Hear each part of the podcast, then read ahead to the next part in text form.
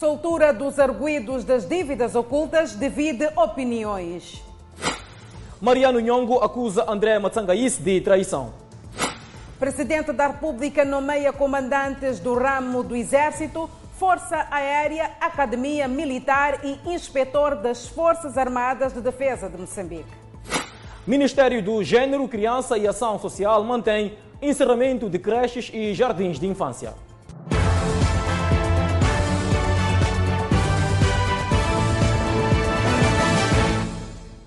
Boa noite, estamos em direto e seguramente em simultâneo com as redes sociais e a Rádio Miramar. Danissa Moyane, há mexidas nas Forças Armadas de Defesa de Moçambique. Exatamente, comenta Carlos, o Presidente da República, Felipe Jacinto Nhusse, nomeia comandantes dos ramos do Exército, Força Aérea, Academia Militar e também inspetor das Forças de Defesa de Moçambique.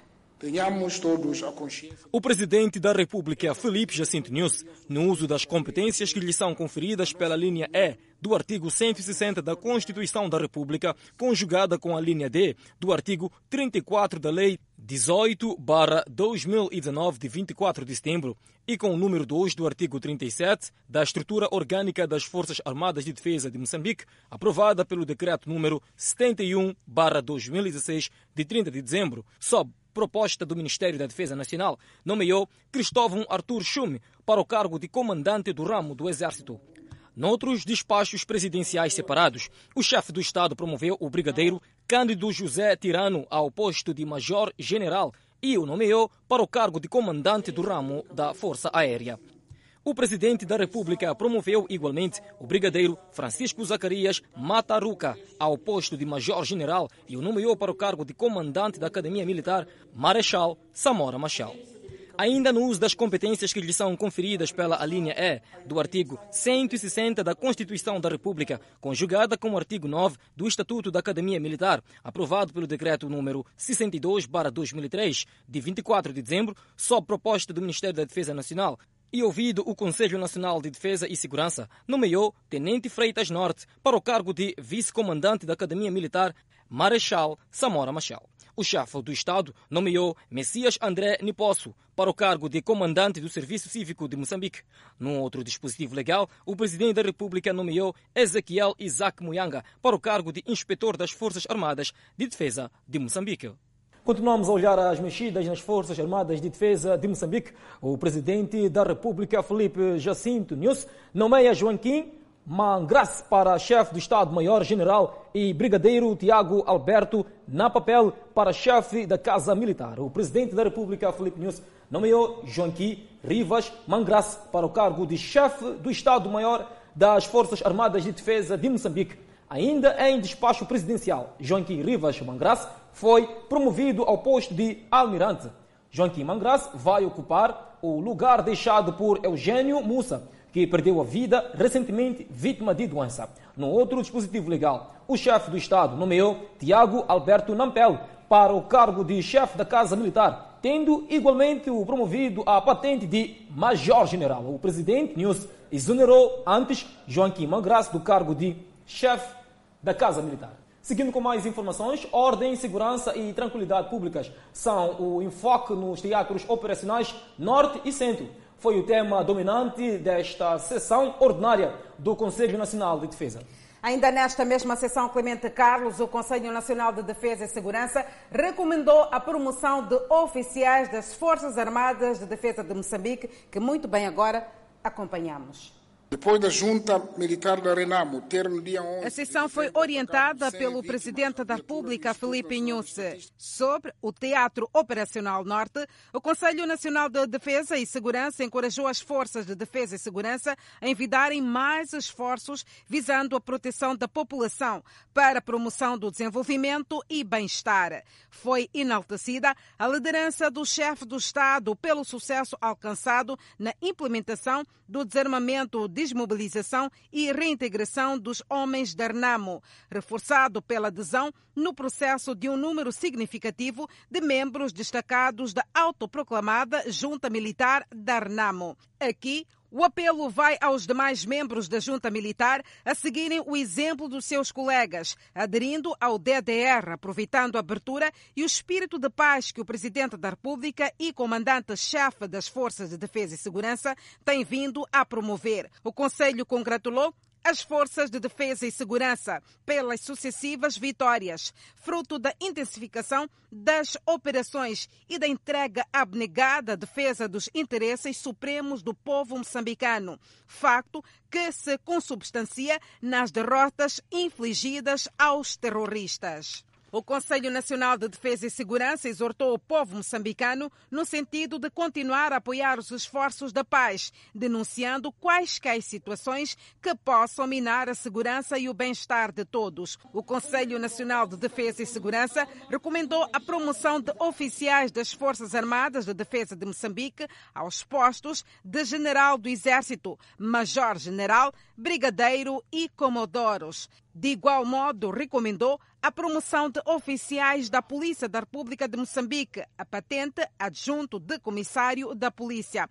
Estas promoções visam imprimir maior dinâmica às forças de defesa e segurança no contexto dos desafios que o país enfrenta nos domínios da defesa e segurança.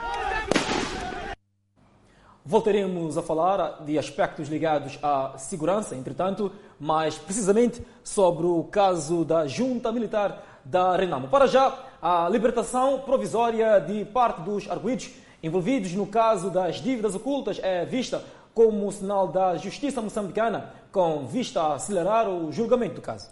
Veja só que depois uh, desta decisão do Tribunal Supremo, sete arguídos do processo das dívidas ocultas permanecem em prisão. Por decisão do Tribunal Supremo, 11 dos 18 arguídos do processo dívidas ocultas de mais de 2 bilhões de dólares foram soltos sob alguns condicionalismos, ou seja, vão aguardar o julgamento em liberdade. A decisão devido a opiniões. Para o Fórum de Monitoria do Orçamento, a soltura dos arguidos pode ser um balão de ensaio para a não responsabilização dos envolvidos neste que é o maior escândalo financeiro moçambicano. Em nota enviada à imprensa, o FMO diz que repudia veementemente a decisão do Tribunal Supremo e exige a realização imediata do julgamento. Já o jurista Paulino Costa e o Centro de Integridade Pública entendem que não há espaço para laridos, uma vez que a decisão obedeceu um princípio legal e foi a mais acertada. Havendo esta uh, separação que houve na, na, na, nas medidas tomadas pelo Tribunal Supremo, vai-se assumir logo que isso olhou, pode que se diga isso, a perigosidade de cada um, a capacidade de cada um tem de influenciar o processo, eh, onde cada um atuou, e se existiu, efetivamente, uh, um, requerimento para a dilação desses prazos, especificamente para aquelas pessoas. Porque não se pode agir, tanto nesses termos, sem que primeiro tenha garantido que a dilação do prazo é, confirme a legalidade dos atos a praticar dentro daquele período, porque as próprias pessoas iam poder se posicionar contra esses atos. Não olho isso como escandaloso, olho isso como parte normal do processo. E segundo ponto também, que justifica a soltura dessas pessoas, é que a maioria deles está detido há dois anos. Em termos de recuperação de ativos, estamos a falar de mais de 2 bilhões de dólares. O Estado moçambicano só pode recuperar no solo moçambicano apenas 150 milhões de dólares. A grande esperança mesmo é a partir de Londres, onde conheceu a primeira derrota esta semana. Moçambique fez bem em iniciar o caso em Londres. Não havia outra forma. Poderia iniciar o caso em Moçambique. Moçambique não tinha competência para julgar eh, estes contratos das garantias então, eu penso que Moçambique está a fazer muito bem, está a ser muito defendido, está está a ser defendido muito bem também. Refira-se que são sete os arguidos do processo das dívidas ocultas que permanecem na prisão. Destaque vai para Dambi Gebuza, filho do antigo presidente da República, Armando Gebuza, e Gregório Leão, antigo diretor de Serviço de Informação e Segurança do Estado. Mariano Nhonco chamou André Matsangaíça Júnior de um traidor pelo facto de ter vindo a Maputo em busca de dinheiro para servir seus interesses. O líder da junta militar da Renam afirmou que não aceita amnistia enquanto não tiver resposta da carta que enviou ao governo. Foi mais uma vez por telefone que Mariano Nhongo proferiu estas declarações a partir das matas onde encontra-se escondido. O líder da junta militar disse que André Matsanguissa Júnior tornou-se numa isca para matar os membros da Renamo, apelando os seus apoiantes e simpatizantes desta formação política a não seguirem os seus pronunciamentos. Nhongo distanciou-se do pedido da amnistia, alegando que aquele pronunciamento foi da iniciativa de André Matsangueice Júnior. A amnistia veio depois de negociar.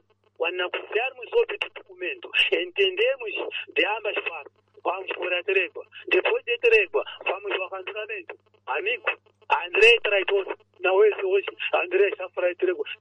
Ele vai lá, deixa o sal. Ele deixa o sal, sabe com expulsão. Treinou André. Treinou aonde? Eu respeitei a ele por mover para Corneiro, porque eu respeitava o espírito do André Matata. Mariano Nhongo apelou ainda aos seus seguidores a distanciarem-se dos pronunciamentos de André Matsangaíça. Vamos abandonar a ideia do André. Ainda não há enquadramento, ainda não há desintegração, ainda não há eh, o acantonamento antes do governo negociar com a junta militar sobre o documento. André não sabe de nada. Nem quando nós passamos documentos que nós enviamos para o governo, André não estava. Ele não sabe de nada. O presidente da junta militar afirmou que a dado tempo deixou de atender às comunicações telefónicas do representante do secretário-geral das Nações Unidas, que, segundo suas palavras, eram seguidas de emboscadas militares. O embaixador Emir Manzini me fazia isso. Quando eu ligava com ele, depois de 30 minutos chegava a me bombardear. Falaram com o Emir Manzini, depois de, de, de 20 minutos chegava a me, bombardear. Eu ia dizer que eu não falo convosco se eu não tenho militar? Não. Vocês querem ouvir que eu tenho militar quando ouvir ataque? Esses filhos são meus sobrinhos. Esses filhos são meus avós. Esses filhos são meus cunhados. Vamos deixar de lutar até quando? Nhongo negou recente ataque a um comboio que transportava carvão mineral ido de Moatize, na província de Tete, para a cidade portuária da Beira, reiterando a necessidade de, junto do governo, negociar a paz no país. Nada quem, quem atacou o comboio. Se Moçambique há guerra, é a guerra. Se não há guerra, eu também não sei. Só o que eu sei é que o governo deve eh, seguir no documento e negociar com a junta militar. Tudo vai acabar. Não há de haver atacado. Nem comboio, nem caminhão, nem filho não vai morrer mais, nem exército não vai morrer mais, nenhum de Ramo vai morrer mais. Isso tudo vai passar. O presidente da junta militar disse que está cansado de ficar nas matas e a sua vontade é voltar no convívio familiar. Residentes de Matalane, na província de Maputo, vão beneficiar de novas ligações de energia elétrica. A Eletricidade de Moçambique já começou com o processo de instalação do sistema de fornecimento de corrente elétrica naquele ponto do país. Eusébio Matavel vive em Matalane, sem corrente elétrica. Ele recorre ao gerador de energia desde agosto do ano passado período em que a eletricidade de Moçambique desinstalou uma rede clandestina na zona. Matavel diz que os dias tornam-se difíceis recorrendo ao gerador que o faz gastar 1.500 meticais semanalmente para abastecer o gerador com combustível. Estamos a sofrer. Então, por isso que usamos geradores para puxar a água no poço para o tanque de consumo. Então, outras coisas mesmo da, da alimentação custa comprar peixe hoje, voltar a comprar amanhã, quando temos geleiras dentro das casas. Ainda em Matalane, vive nesta residência Inocêncio Domingos, que teve de apostar no painel solar para resolver o problema de energia elétrica. Eu tive que aderir ao projeto do painel solar, né? Então, eu tive que comprar aquele kit, baterias, painéis, e o próprio inversor. Já não era fácil, agora alimentação diária, muita coisa ficou parada, mas assim estamos aí, só para poder ver à noite e carregar o, os, os próprios telefones.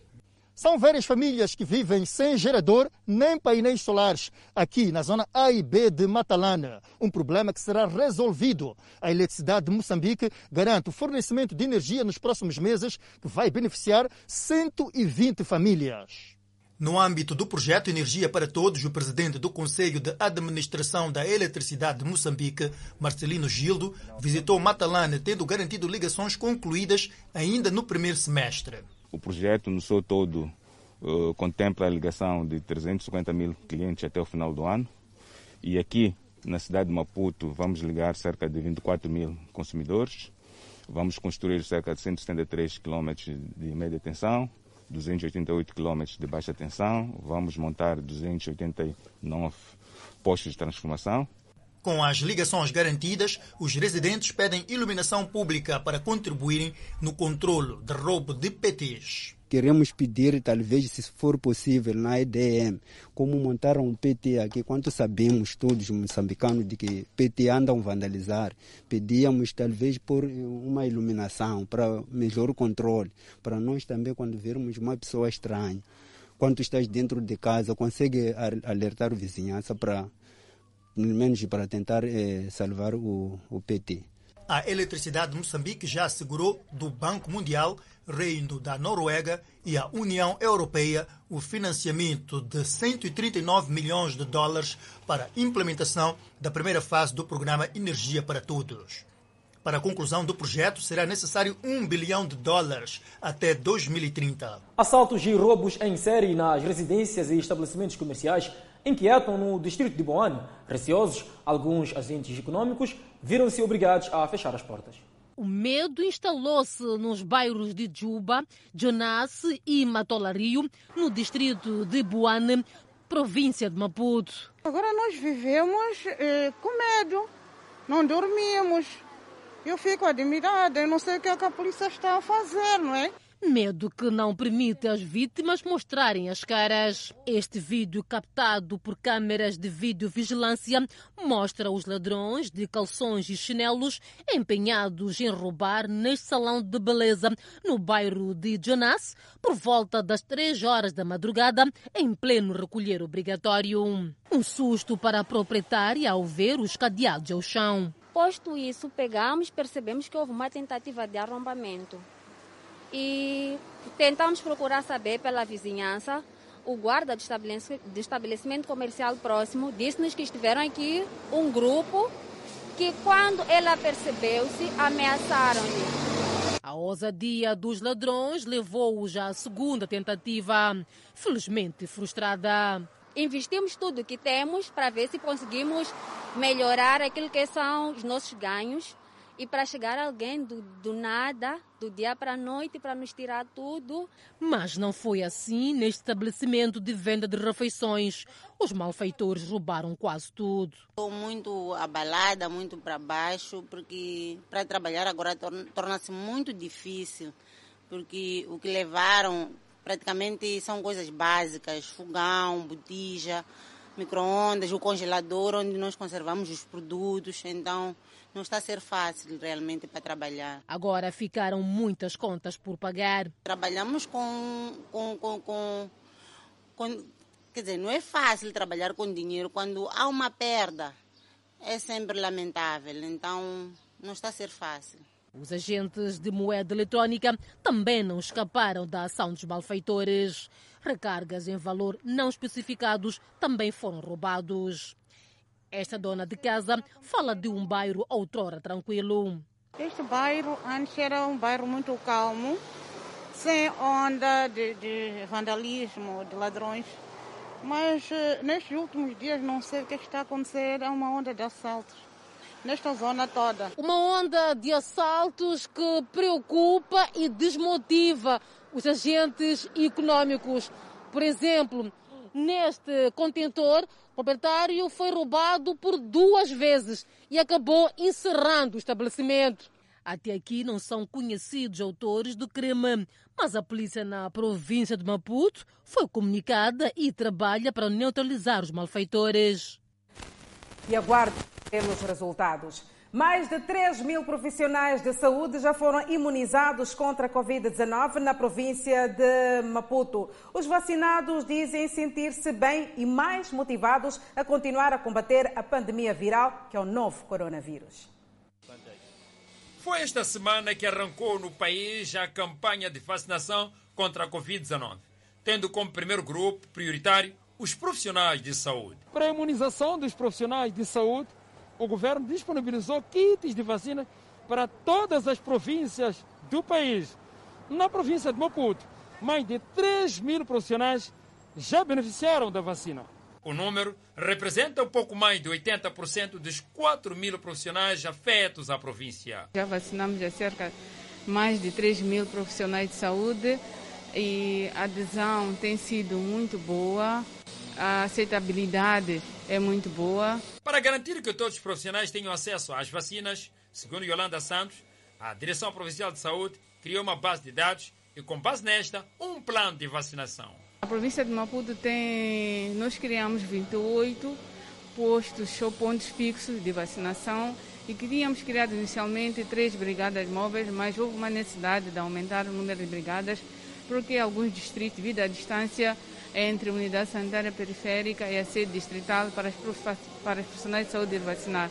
De modo a facilitar a vida dos profissionais de saúde, portanto, alargamos, criamos mais seis postos de brigadas móveis. Quanto a efeitos colaterais, Yolanda disse que, até o momento, os vacinados têm reagido bem.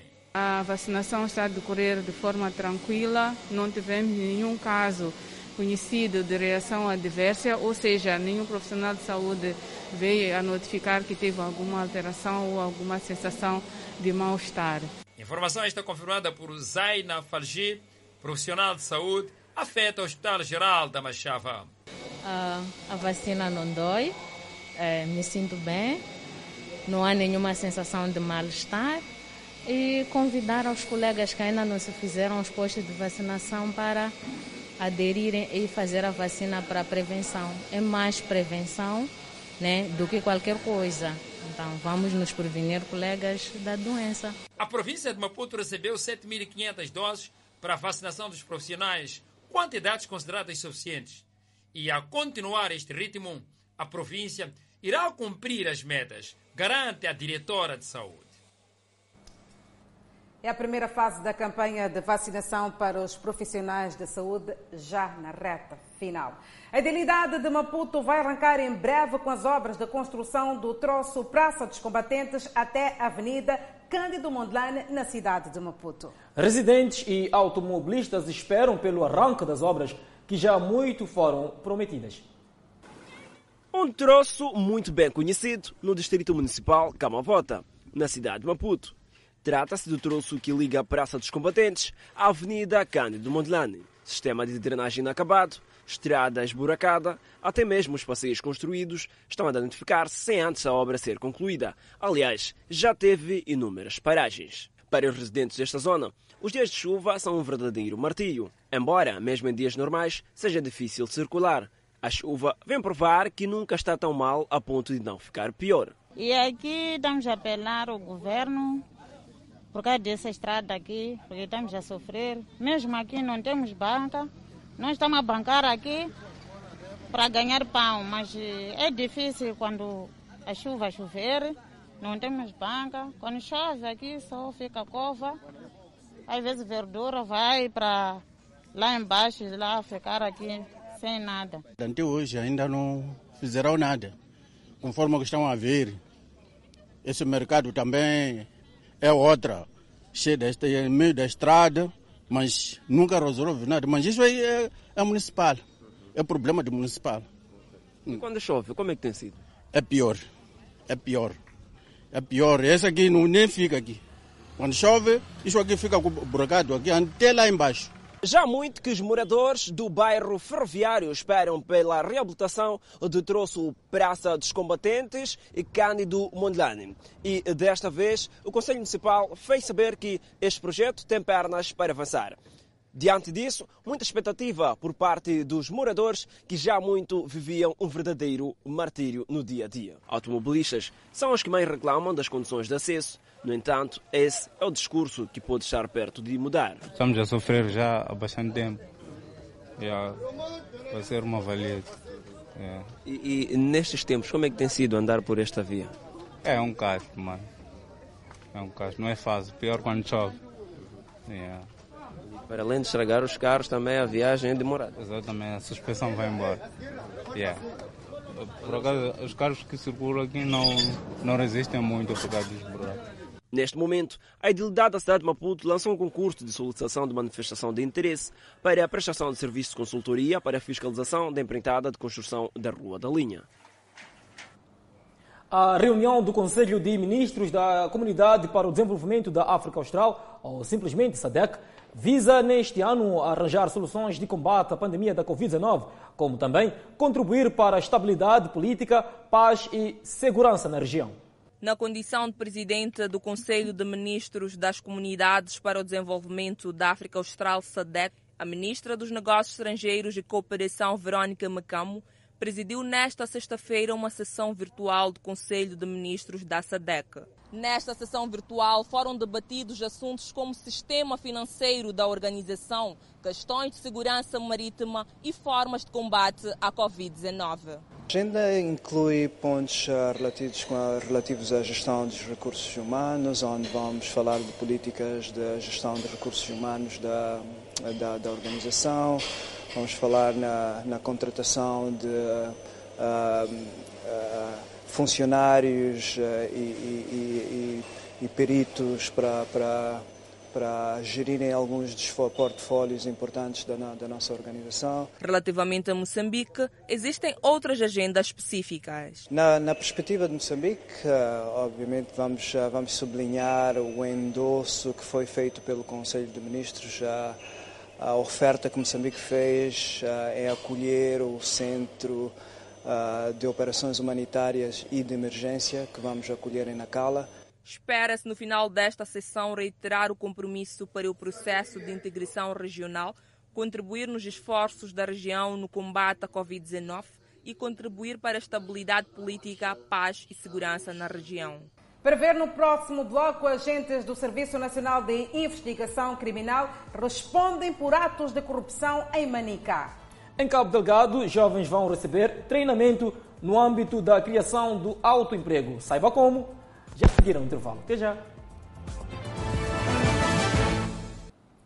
Agentes do Serviço Nacional de Investigação Criminal respondem a processos crime.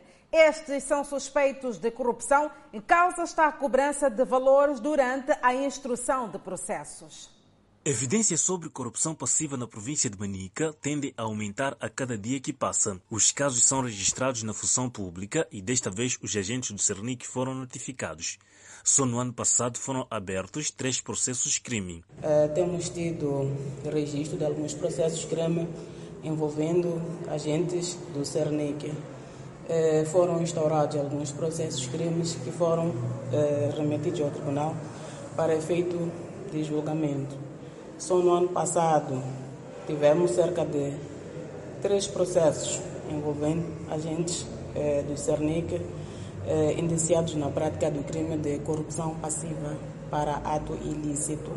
A norma, quando é concebida para combater qualquer mal, eh, eh, traz consigo a parte de previsão e depois a parte de, de punição. Os casos de corrupção acontecem, na sua maioria, na secção de instrução, onde os agentes são acusados de exigir valores para a celeridade do processo ou possível arquivamento, um ato que vai contra os princípios de justiça. O agente instrutor eh, solicita, tem esta tendência de solicitar alguma vantagem patrimonial eh, para acelerar a demarcha do processo ou para exercer eh, algum outro ato que muitas vezes tem sido contra a lei.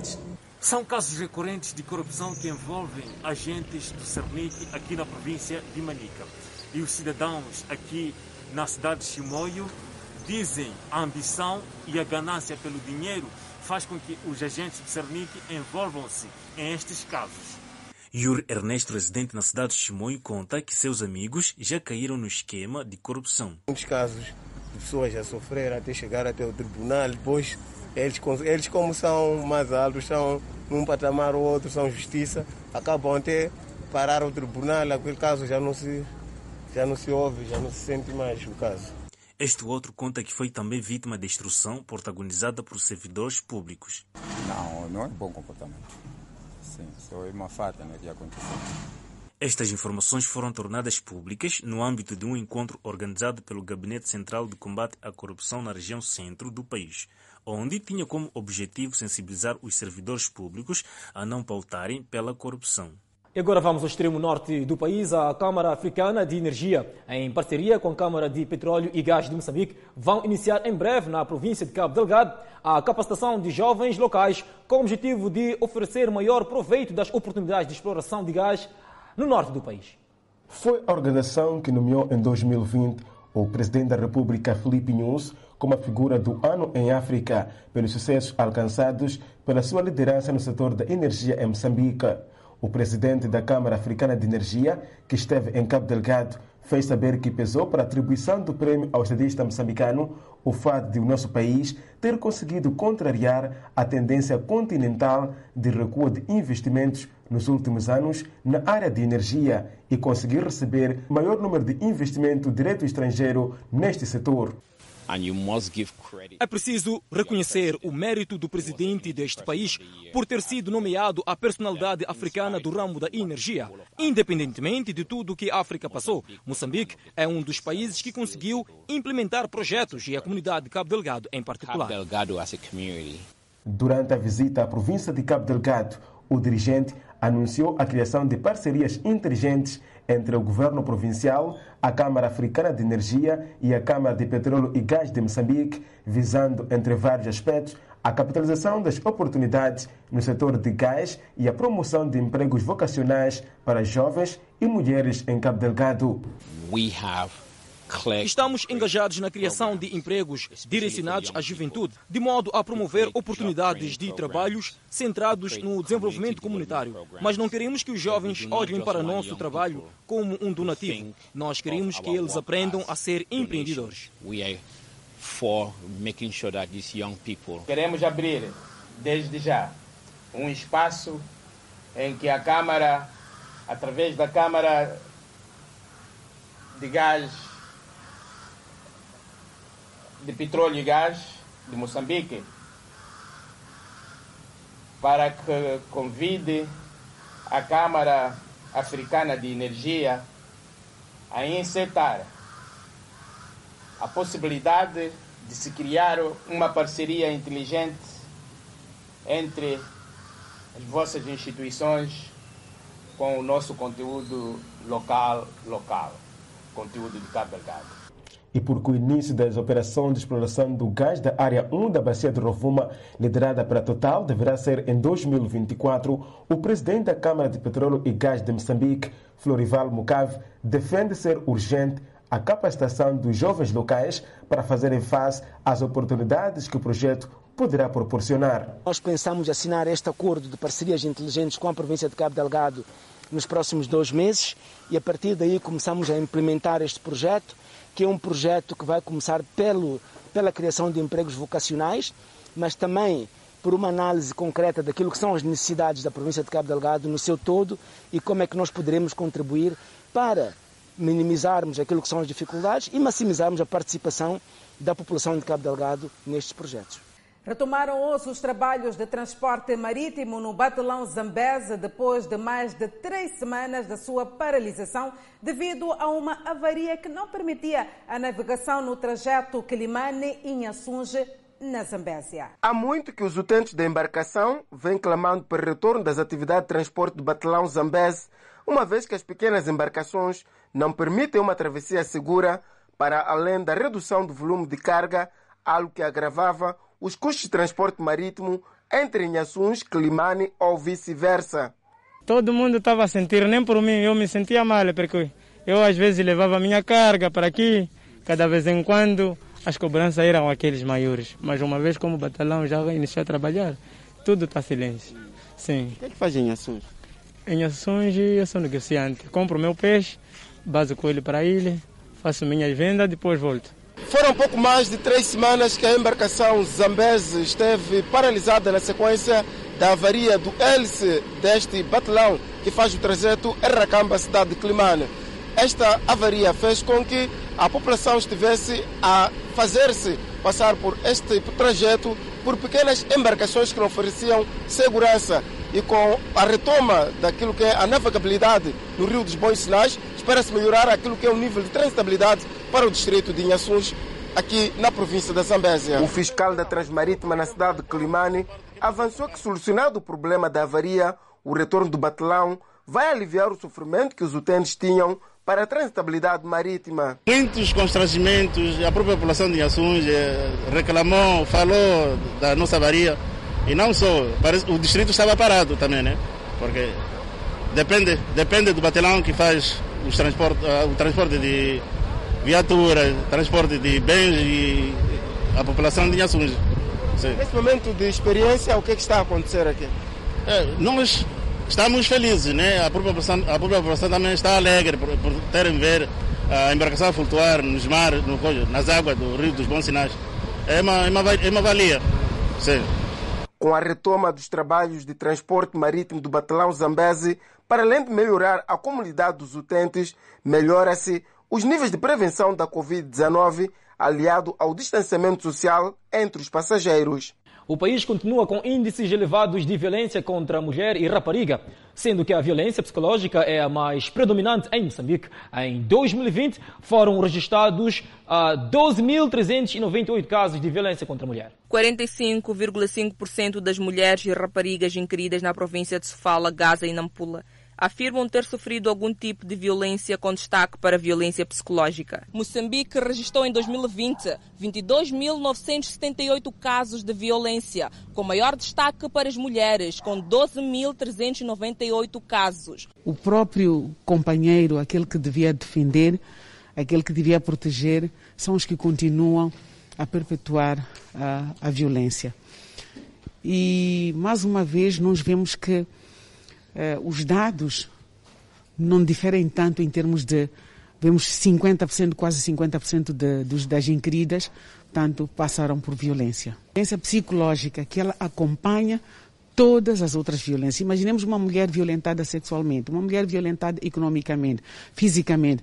Obviamente que a violência psicológica ela acompanha todas. É por isso que temos níveis altos da violência psicológica no estudo atual. Segundo Gracinda Mataveia, as leis devem ser consistentes, de modo que as pessoas tenham informações de como podem denunciar, como também devem ser adotadas novas estratégias. A divulgação das leis é uma delas, não é? É uma estratégia que devemos adotar, divulgação das leis.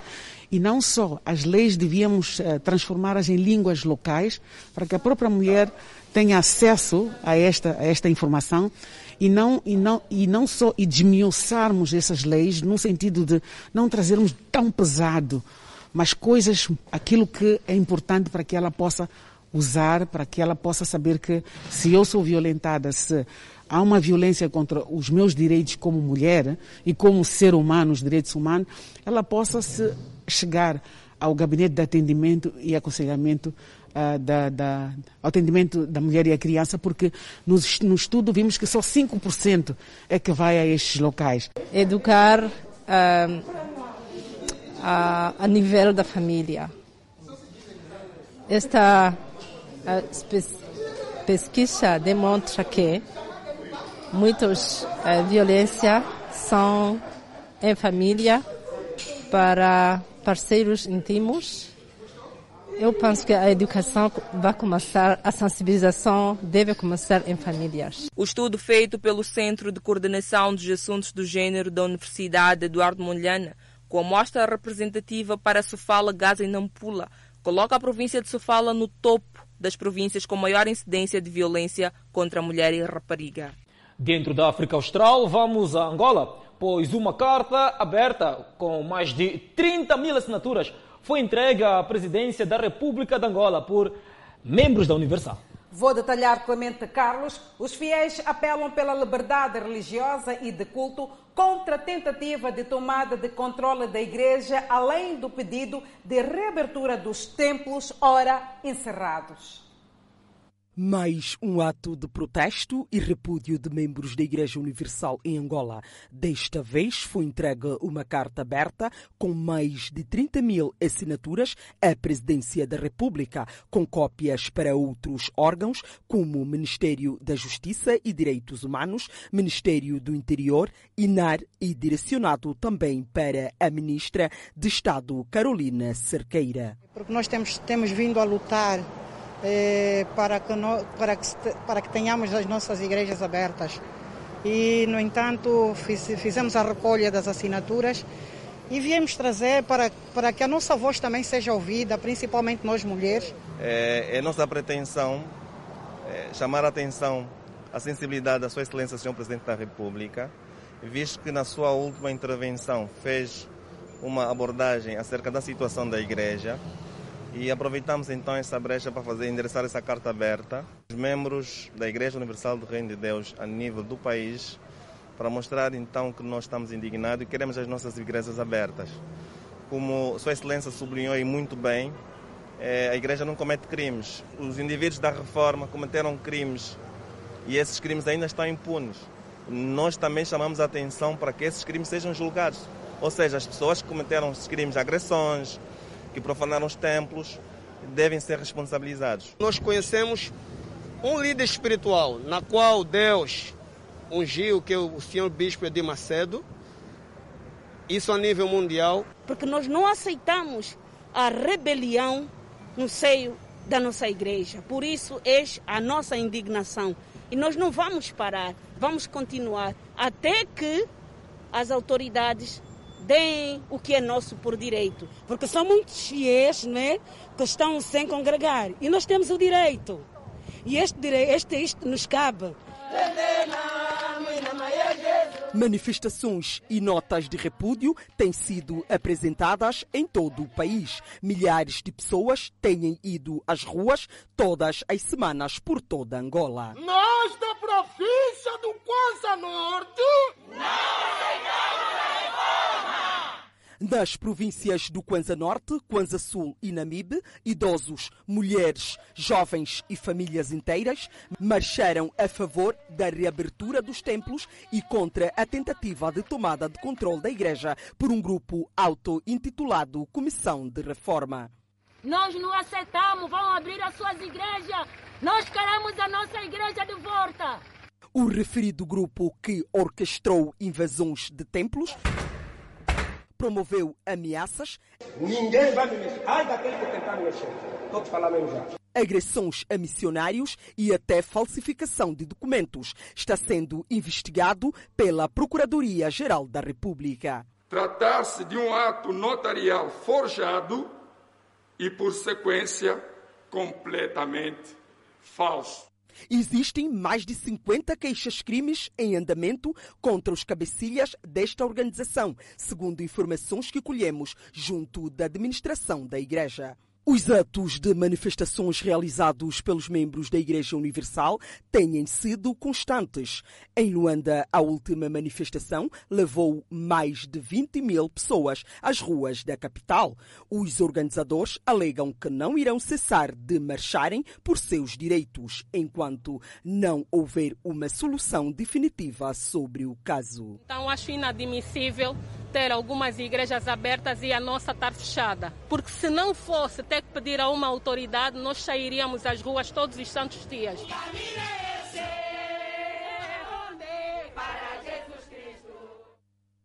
E para ver e ouvir no próximo bloco, jardins de infância ainda não foram autorizados à reabertura. E na janela de esperança, Clemente Carlos, Moçambique registrou mais 220, 322 recuperados desta pandemia viral que é o novo coronavírus. O Ministério do Gênero, Criança e Ação Social não recomenda o retorno às aulas presenciais nas instituições de infância de todo o país. Enquanto isso, os gestores de algumas escolinhas mostram-se expectantes, uma vez mais, na retoma das atividades. Há quase um ano que os centros infantis estão assim, no silêncio, sem a alegria das crianças. A cada vez que o Presidente da República vai se pronunciar, a gente pensa, oi, se calhar é desta vez. Mas não foi desta vez. Então nós ficamos um tanto quanto frustrados, porque há um ano que as crianças vêm sofrendo um déficit, né? De aprendizado, de conhecimento, de relacionamento. Quase um ano na incerteza. A pandemia fechou as portas e deixou no desemprego muitas educadoras infantis. Tem sim uh, prejuízos em termos de pagamento de eletricidade, pagamento da internet, principalmente. E os educadores também que estavam envolvidos nesta atividade, de alguma forma tinham que. Mas neste momento não pensamos na, na, no subsídio ou na compensação destes educadores. Há quase um ano que os desenhos não estão animados aqui neste quadro, onde habitualmente os alunos tinham estas aulas com os professores. Entretanto, as escolas estão expectantes de que, na eventual retoma, os alunos encontrem as condições preparadas, sobretudo no âmbito da prevenção da Covid-19. Dentro daqueles 49 itens que o Ministério do Gênero tinha repassado, então eu creio que quase todas as escolas, assim, centros infantis estão preparados para esse começo, né? Nós estamos aguardando que o nosso ministério é, nos avise de quando irá realizar essas inspeções. A preocupação já chegou ao Ministério do Gênero, Criança e Ação Social, que está ciente da necessidade da retoma, mas por hora não recomenda. Nós sabemos que grande parte dos nossos centros infantis não, não, não tem aquele padrão, são casas, eh, eh funciona em residências, tudo isso leva seu tempo para o cumprimento das 49, porque nós vamos ser contundentes, não vamos ter bom. Para quem fez até metade, como é que é? Será que poderá abrir? Para nós, a retoma só poderá depender do cumprimento das 49 recomendações. Neste momento, o Ministério trabalha para a verificação da conformidade dos 49 itens recomendados às creches, que passam desde o uso obrigatório das máscaras para os alunos e educadores e outros, termômetros, existência de marcações de distanciamento social, água potável canalizada e pontos de lavagem das mãos, ventilação necessária, replanificação do calendário escolar, existência de plano de recreios revisto e aprovado, entre outras medidas. Se as crianças de, de, da primeira classe se comportarem bem, se calhar vamos ter esta luz verde. A decisão anima as mães embora reconheçam a importância da educação infantil. Nós podemos dizer que estamos a ajudar as crianças sim, a fazerem todos os deveres de casa, as escolas não sei o que, fazerem deveres de casa como escola. Mas também é importante que não deixem que as crianças voltem agora para as escolas, porque as crianças não sabem se cuidar. A escolinha é muito importante para as crianças, porque lá aprendem muita coisa. Em casa não principalmente para nós que trabalhamos, não temos como controlar as crianças em casa. Enquanto não reabrem, alguns centros continuam a apostar no ensino online, um desafio para muitos. A retoma das aulas presenciais foi autorizada aos subsistemas de ensino, incluindo o primário, com início a 22 de março corrente. E passamos a atualizar a evolução da Covid-19 no país e vamos começar com o número de recuperados.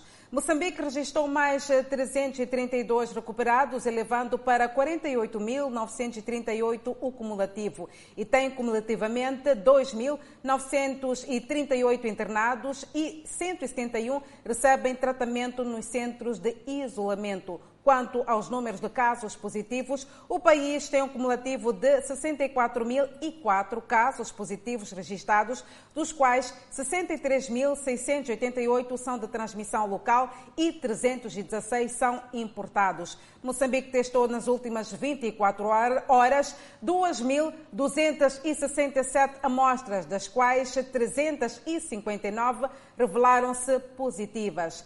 Destes, 327 são de nacionalidade moçambicana, 27 estrangeiros, 5 de nacionalidade por identificar. Todos estes resultam de transmissão local. Há registro de mais oito mortes e sobe para 719 as vítimas mortais. Moçambique tem 14.343 casos ativos desta pandemia viral. E continuamos a falar sobre a Covid-19 no continente africano. Vamos precisamente a Cabo Verde, onde as autoridades governamentais recebem mais equipamento de testagem. Cabo Verde recebe segundo lote adicional de 20.032 kits de testagem para fazer face à pandemia da Covid-19. Um apoio oferecido por Portugal, que no passado dia 5 de março entregou a mesma quantidade para o arquipélago prefazendo agora um total de 40.064 testes PCR. Equipamentos que, segundo a Embaixada de Portugal, vão reforçar os meios de rastreio e diagnóstico da Covid-19 no arquipélago, contribuindo para fortalecer a capacidade nacional de resposta e mitigar a disseminação do vírus SARS-CoV-2 no país um apoio enquadrado no plano de ação na resposta sanitária à pandemia da Covid-19 entre Portugal, os PALOP e Timor-Leste. Cabo Verde está a lutar contra a Covid-19 desde março de 2020 e o país contabiliza neste momento mais de 15.800 casos positivos acumulados. Dados do Ministério da Saúde indicam que os recuperados são mais de 15.200, enquanto que o número de óbitos já ultrapassa os 150 casos. Incêndio em fábrica de roupas no Egito mata dezenas de pessoas. Vamos também olhar a corrupção em Angola na atualidade internacional. Já a seguir ao intervalo. Até já. Seguimos com corrupção em Angola, tal como destacamos Antes do intervalo, o empresário detido acusa a Procuradoria-Geral de Angola de prisão arbitrária. Carlos São Vicente foi detido a 22 de setembro de 2020, após a saída do despacho que determinou a prisão preventiva do empresário, no caso em que aparece acusado de supostamente ter levado a cabo um esquema ilegal que lesou a petrolífera estatal Sonangol em mais de 900 milhões de dólares congelados na Suíça. Desde a sua prisão, já se passa cinco meses. A defesa do empresário remeteu uma queixa contra Angola à Organização das Nações Unidas, onde alega e acusa a PGR de detenção arbitrária e violação das regras para um julgamento justo e os direitos humanos. Para essa questão particular do Dr. São Vicente, é, mesmo que tivesse que transitar para instâncias internacionais, teriam que ser verificadas é, as circunstâncias de terem sido esgotadas todas as vias internas. A queixa alega que a detenção ordenada e prorrogada pela Procuradoria-Geral da República de Angola não é razoável e foi feita sem o controlo de um juiz. Questões que apontam para um possível cenário de violação aos direitos humanos. Este analista defende que o processo devia passar por uma concertação no plano político. Deveria haver aqui uma, uma ponderação e um esforço no sentido de sugerir a questão de forma mais transparente, mais clara, mas que isso não significasse a penalização dos direitos do indivíduo que está na cadeia. Carlos São Vicente, que é acusado dos crimes de peculato, tráfico de influências e branqueamento de capitais, está preso na cadeia de Viana. A sua defesa alega que o estado de saúde do empresário é delicado e aponta esta como uma das razões que gerou o recurso que foi colocado na ONU. A sua família se defende, alegando serem vítimas de perseguição política. A medida de coação penal ela foi muito bem aplicada e corresponde ao que está previsto na lei. Um incêndio que deflagrou numa fábrica de roupas perto da capital egípcia matou pelo menos 20 pessoas. O incêndio atingiu a fábrica de quatro andares em Obur, um distrito periférico da área metropolitana do Cairo.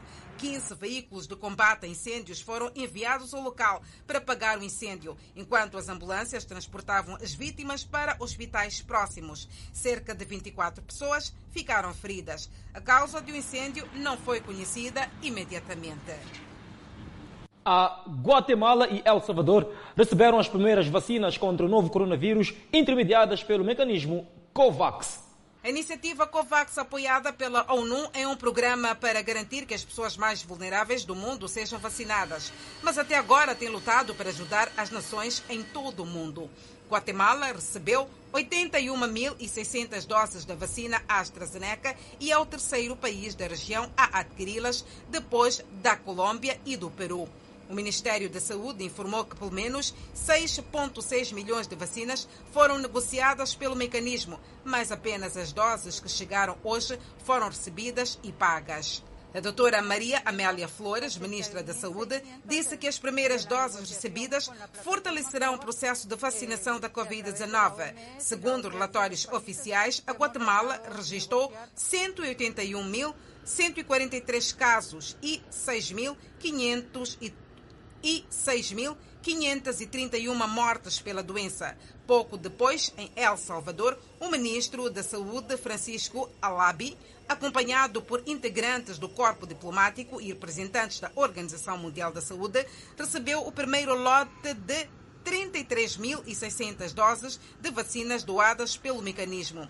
A LAB explicou que as vacinas da AstraZeneca serão administradas a profissionais de saúde que cuidam diretamente de pacientes afetados pelo coronavírus. A 17 de fevereiro, El Salvador recebeu o seu primeiro lote de 20 mil doses da vacina desenvolvida pela AstraZeneca, adquirida com recursos próprios. Cerca de 500 ferroviários mostraram hoje a sua oposição ao governo militar em Mandalay. Os manifestantes marcharam por uma rua da cidade, apesar da ameaça de força letal das forças de segurança. Na quinta-feira, um manifestante anti-golpe foi morto a tiros na cidade, de acordo com a mídia local e postagens nas redes sociais. Nos dias que se seguiram à tomada de controle de 1 de fevereiro, a cidade viu grandes manifestações e marchas. Desde então, os manifestantes mudaram de tática dividindo-se em grupos menores em face da ação cada vez mais intransigente das forças de segurança que repetidamente usaram munição real contra as multidões. E é chegada a altura de você acompanhar a previsão do estado do tempo para as principais cidades capitais. Vamos começar com a Zona Norte. Pemba de máxima poderá registrar 30 graus Celsius, Lixinga 26. Nampula de máxima poderá registrar 29 graus Celsius. Na Zona Centro, Teto de máxima poderá registrar 32, Quilimane 30, Chimoio 28. Beira 31 de máxima, Vilanculo também com 31 de máxima. Inhambane 33 de máxima, Xaixai 32 de máxima. Maputo 33 de máxima, 23 de mínima, previsão de chuva. Para evitar o pior, autoridades estudam formas para redução dos efeitos provocados pela ocorrência sistemática das calamidades na província de Inhambane. Nos últimos dias, a província de Inhambane vem sofrendo de forma recorrente os efeitos das mudanças climáticas que se fazem sentir através das chuvas severas, ventos fortes e ciclones. Os seus efeitos atingem principalmente as comunidades que vivem nas zonas costeiras. Esta mulher diz ter sofrido dos efeitos dos ventos fortes. Estou, estou com muito medo mesmo, mas fazer o quê? Não tenho ajuda, não tenho. Com medo por quê? Estou com medo porque quando vem esse ciclone aqui, dá medo. Sim, dá medo, não tem como. Matar, Sim, mata. É pensando nestas famílias que o Ministério do Mar, Águas Interiores e Pescas trabalha com profissionais do setor com vista a estudar mecanismos que possam tornar as comunidades afetadas resilientes a estes efeitos. Felizmina Antia, diretora nacional de políticas marítimas e pesqueiras, fez saber que as comunidades que vivem com base nos recursos marinhos estão a ser dotadas em matéria sobre como buscar sustento sem fazer pressão ao mar, pois a busca desenfreada destes recursos está a contribuir para o desaparecimento de algumas espécies. O mais importante é que nós verificamos que as comunidades foram capacitadas para, tanto conhecer outras formas alternativas de reduzir a pressão sobre o mar, porque sabemos que a degradação do mar, falando nesta perspectiva de termos a sociedade como participativa, é, portanto, reduzir, encontrando outras formas de ir buscar renda e, e, e, reduzir a pressão. Inhambane acolhe projeto piloto sobre resiliências costeiras das mudanças climáticas. As autoridades falam das razões da escolha deste ponto para início do programa. A escolha da província de Inhambane não foi por mero acaso, pois nestes primeiros meses do ano, eventos climáticos, sofremos os efeitos de eventos climáticos, nomeadamente ciclone Chalane, Heloísa e Guambe, e consequentes inundações que assolaram a nossa província, afetando várias famílias, destruindo culturas agrícolas infraestruturas sociais e privadas. Nesta província, o projeto será executado na cidade de Inhambane e no distrito de Inhassoro e está orçado em 8 milhões de dólares. E assim chegamos ao ponto final do Fala Moçambique, num dia em que o presidente da República, Felipe News, nomeou Joaquim Rivas Mangrace para o cargo de chefe do Estado-Maior-General das Forças Armadas de Defesa de Moçambique. O mesmo foi promovido ao posto de almirante. E assim que nos acompanhou durante este período. Muitíssimo obrigada pelo carinho da sua audiência. Nós voltamos a estar juntos amanhã à mesma hora aqui no Fala Moçambique. Boa noite, fique bem.